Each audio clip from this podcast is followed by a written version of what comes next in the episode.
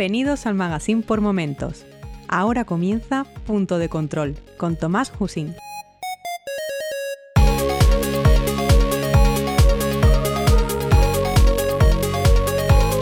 Saludos y bienvenidos al episodio 27 de Punto de Control, un podcast sobre videojuegos, fantasía y ciencia ficción con el fin de compartir mi afición a estos géneros de una manera lo más amena posible. Mi nombre es Tomás y en este episodio veremos cuál es el proceso de desarrollo de un videojuego, desde la idea inicial hasta cómo se termina, y veremos que es más complicado de lo que parece. También hablaremos sobre la traducción o el testeo, dando una visión global de todo el proceso de desarrollo. ¿Estáis listos? Pues comenzamos.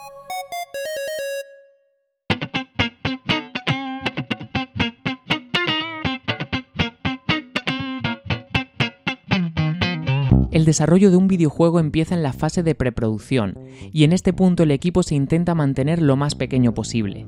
Idealmente esta fase se dedica a preparar la producción. Aquí se suelen hacer todas las pruebas necesarias antes de ponerse a producir como un loco. Por ejemplo, cuando estaban preparando Dead Rising, seguramente hubo alguien en Capcom que se preocupó por ver cuántos zombies podía mover su motor en la nueva consola de Microsoft.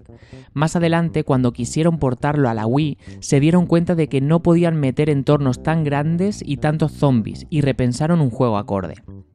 El resultado depende de cada proyecto y cada estudio, o de cada editor, pero suele ser un prototipo con todo lo generado en esta etapa, más la suficiente documentación tanto de diseño de juego como de logística, que es el plan de desarrollo, como para que no haya problemas. Es aquí cuando se decide qué juego se hace, pues cuando el desarrollador decide, sí, pero no siempre es el desarrollador quien decide el juego que se hace. A veces se parte de una idea base, por ejemplo una secuela, o continuar con el género que la compañía trabaja para aprovechar el conocimiento. También se pueden partir de un encargo externo. Va a salir una nueva película de Spider-Man y nos encargan hacer el juego. O hemos conseguido licenciar una IP, como por ejemplo una competición deportiva. La verdad es que es difícil conseguir desarrollar una nueva propiedad intelectual, porque en muchos casos un segundo objetivo de la preproducción es conseguir un editor que nos financie el juego en cuestión, o en otros la aprobación del proyecto por parte de quien pone el dinero, o el propietario de la licencia. En esta parte del desarrollo todos los juegos son pardos.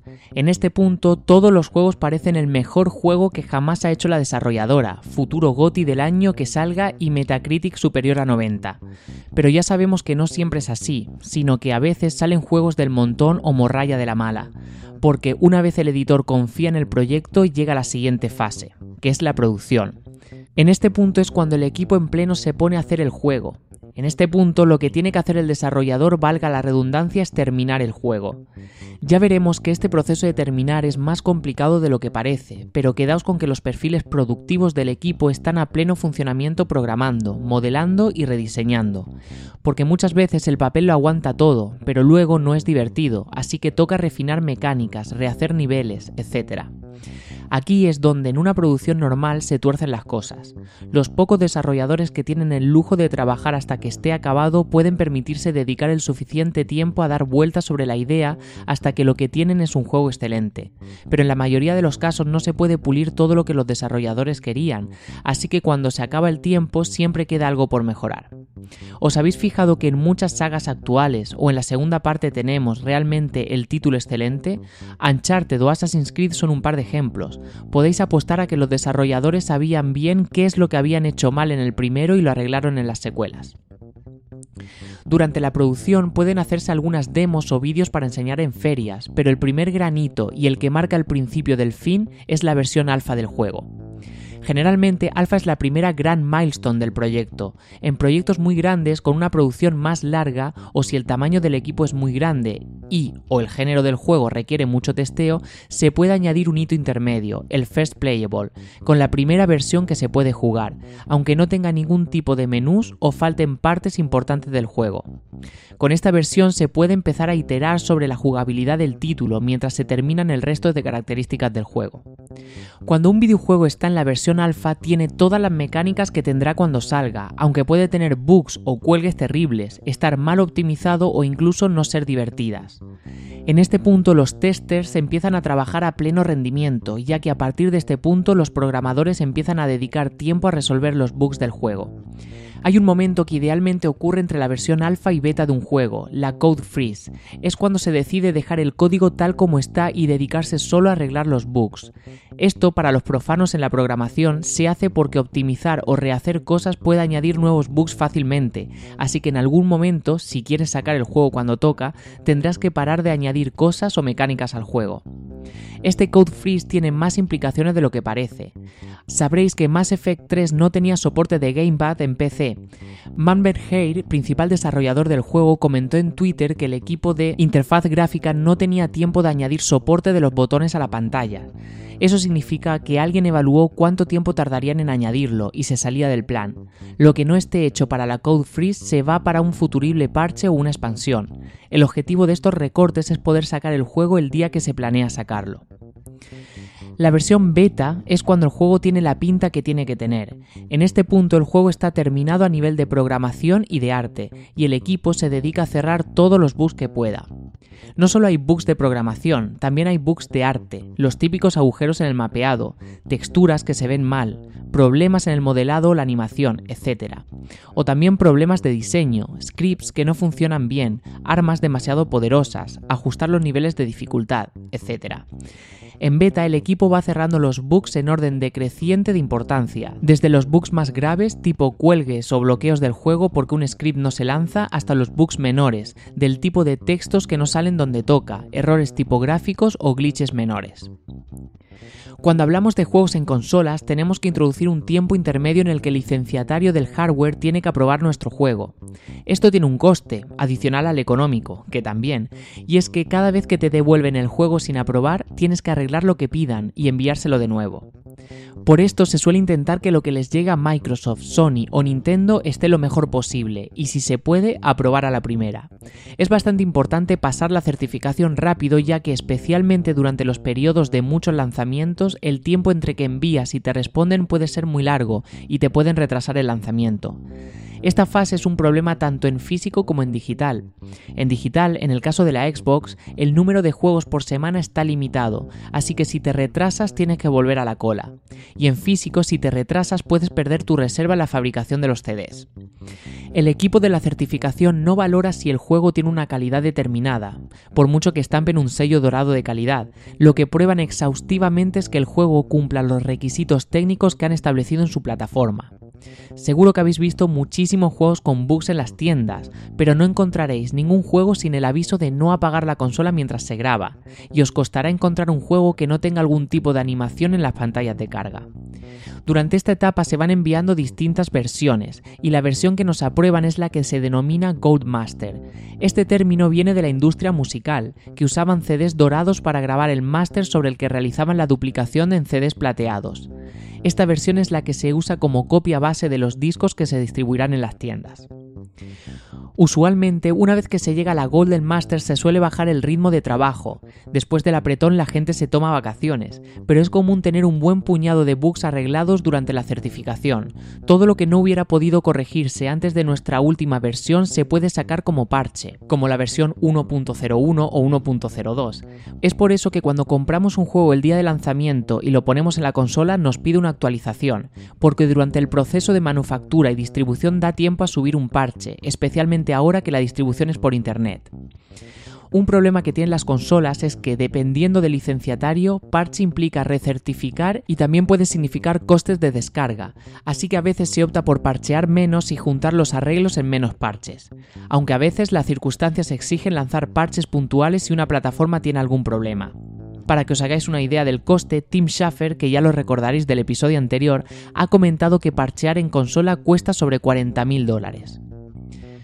Actualmente en los juegos con una importante vida multijugador es bastante común formar un equipo que se encargue de gestionar actualizaciones durante todo el ciclo del producto. En muchas ocasiones este equipo está incluido dentro de la planificación inicial del proyecto, aunque se pueden asignar menos recursos si se mueve parte del equipo a otros menesteres. Cuando tenemos este equipo se abre la puerta ya no solo a sacar correcciones de bugs, sino a añadir nuevo contenido, mejoras y nuevas características al juego. En esta segunda parte del episodio veremos cómo se traduce un juego a otro idioma. Primero vamos a centrarnos en la traducción de los textos, ya entraremos más tarde a hablar del doblaje. Antes de nada necesitamos encontrar dichos textos dentro del juego. Normalmente el juego no se traduce a partir del DVD de la versión original en inglés o japonés, sino que alguien con acceso a las fuentes del juego tiene que introducir las traducciones. Por norma general, además de alguien con conocimiento del idioma en cuestión, es necesario una serie de perfiles técnicos que se encarguen de la integración del texto con el juego. Este proceso es más sencillo si el desarrollador original está involucrado. Este sabe cómo está programado el juego, y si se piensa desde el principio puede dejar más accesibles estas cadenas de texto. No es lo mismo tener que hacer arqueología por todo el código del juego para encontrar todos los textos a traducir que tener, por ejemplo, una tabla o una base de datos con todo el texto junto un fichero que además puede tener información sobre el contexto en el que aparece la cadena de texto, comentarios del desarrollador, etc. Por esto, a día de hoy muchos juegos se traducen durante el desarrollo. Además, añadir las traducciones durante las etapas finales del desarrollo resulta imprescindible para los cada vez más comunes lanzamientos simultáneos. Hay que tener en cuenta que no todo el texto es texto, es decir, caracteres. Muchos juegos tienen, por ejemplo, texto escrito sobre texturas del juego, como los carteles de Skyrim. Si el desarrollador ha pensado en ello, puede dejar también el juego preparado para cambiar estas texturas, pero también es necesario que en la empresa encargada de localizar el título, que suele ser la propia desarrolladora, tengan en plantilla a alguien con los conocimientos técnicos para elaborar las texturas. Si no, muchas veces eso queda sin traducir.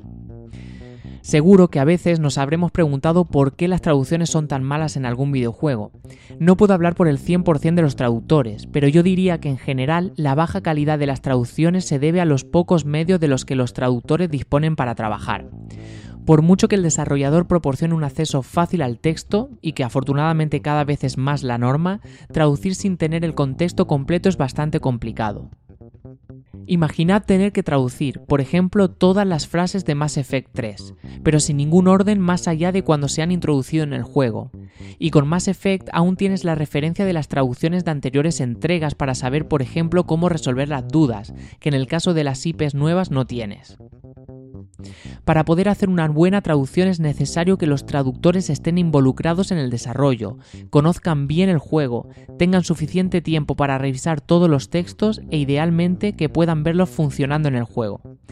Un punto a comentar es que usualmente el proceso se suele llamar localización, ya que no se trata solo de traducir el texto para que quienes no entiendan el idioma lo puedan jugar, sino también adaptarlo a la cultura. Por citaros un ejemplo, un personaje usa la expresión anglosajona si la vida te da limones, haz limonada. En la versión en castellano no es así, no es una buena traducción, porque en España nadie dice eso. Aquí se suele usar la expresión al mal tiempo, buena cara. En casos excepcionales se puede llegar a cambiar el contenido para acercarlo al público del país destino, aunque es bastante más caro, ya que implica desarrollar características para una versión específica. Por ejemplo, para Ion adaptaron el esquema de control y algunas pantallas a los estándares de los videojuegos online masivos occidentales, y añadieron al sistema de creación de personajes bastantes caras con rasgos occidentales para intentar atraer al público europeo y americano. Hay otras veces en que los videojuegos no se traducen ni tan solo los textos, y es por el mismo motivo de siempre, porque cuesta bastante dinero. No estamos hablando de solo alguien que traduce textos, sino que hay que añadir un gasto extra de testeo por cada idioma y la resolución de los bugs que puedan salir. Por ejemplo, cuando trabajas con traducciones hay que asegurarse que éstas caben en el espacio que tienen en la interfaz.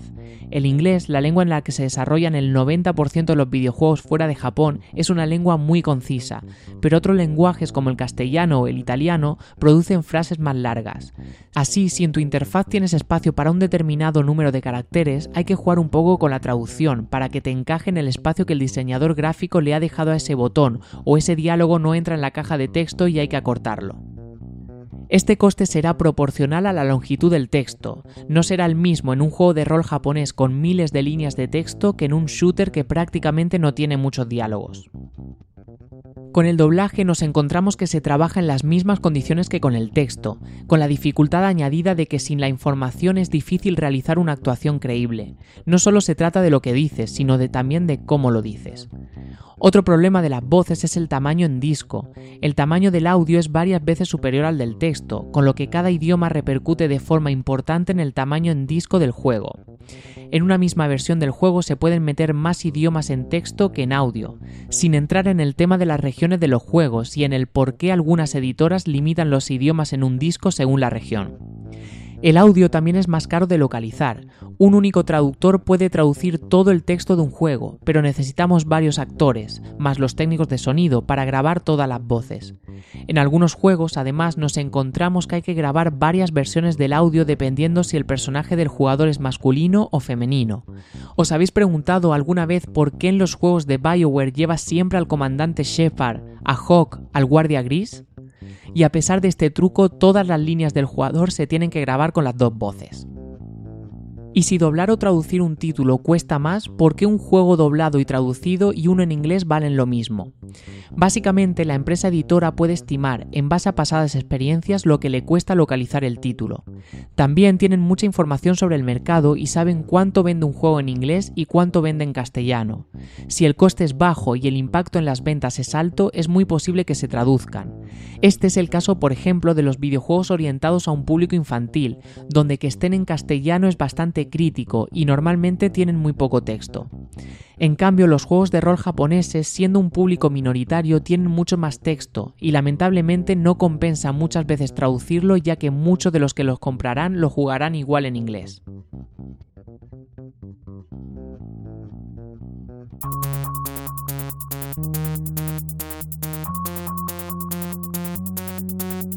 Y tras este episodio os podréis llegar a preguntar por qué a veces salen videojuegos con bugs, no es que no se testeen bien, que se testean, pero si te caes por el escenario o falla algún script es porque seguramente durante el desarrollo los programadores tuvieron que escoger entre que el juego fallara en un sitio más o menos reproducible o arreglar un bug que pasaba a veces y que se arreglaba reiniciando el juego, o simplemente que sea menos perceptible por el jugador. Actualmente prácticamente todas las videoconsolas se conectan en mayor o menor medida a Internet, así que es factible lanzar un parche y que el juego se actualice para poder solucionar errores que no se catalogaron como imprescindibles antes del lanzamiento del juego. Nosotros llegamos al final del episodio y no puedo irme sin agradecer el tiempo que habéis dedicado a escucharlo. Podéis poneros en contacto conmigo para hacerme llegar vuestros comentarios por Twitter. Soy Tomás HV y si queréis podéis dejar una reseña sobre el podcast en iTunes o en iVoox. Punto de Control colabora con el magazine por momentos y os animo a escuchar el resto de programas que conforman el magazine, seguro que encontráis alguno que os guste. Nosotros volveremos el próximo mes. Hasta entonces, cuidaos mucho, un saludo y que tengáis unas estupendas semanas por delante. Ánimo y hasta pronto.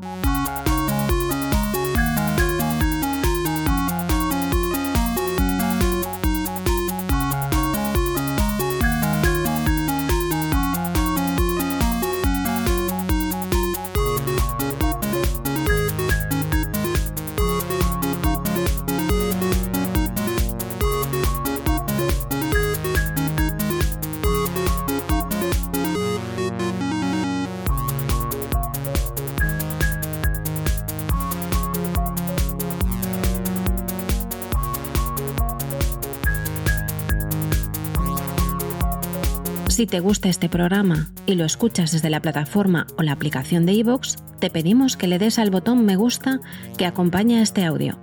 Si lo haces desde otra plataforma y también quieres, puedes hacerlo buscándonos en iVoox.com.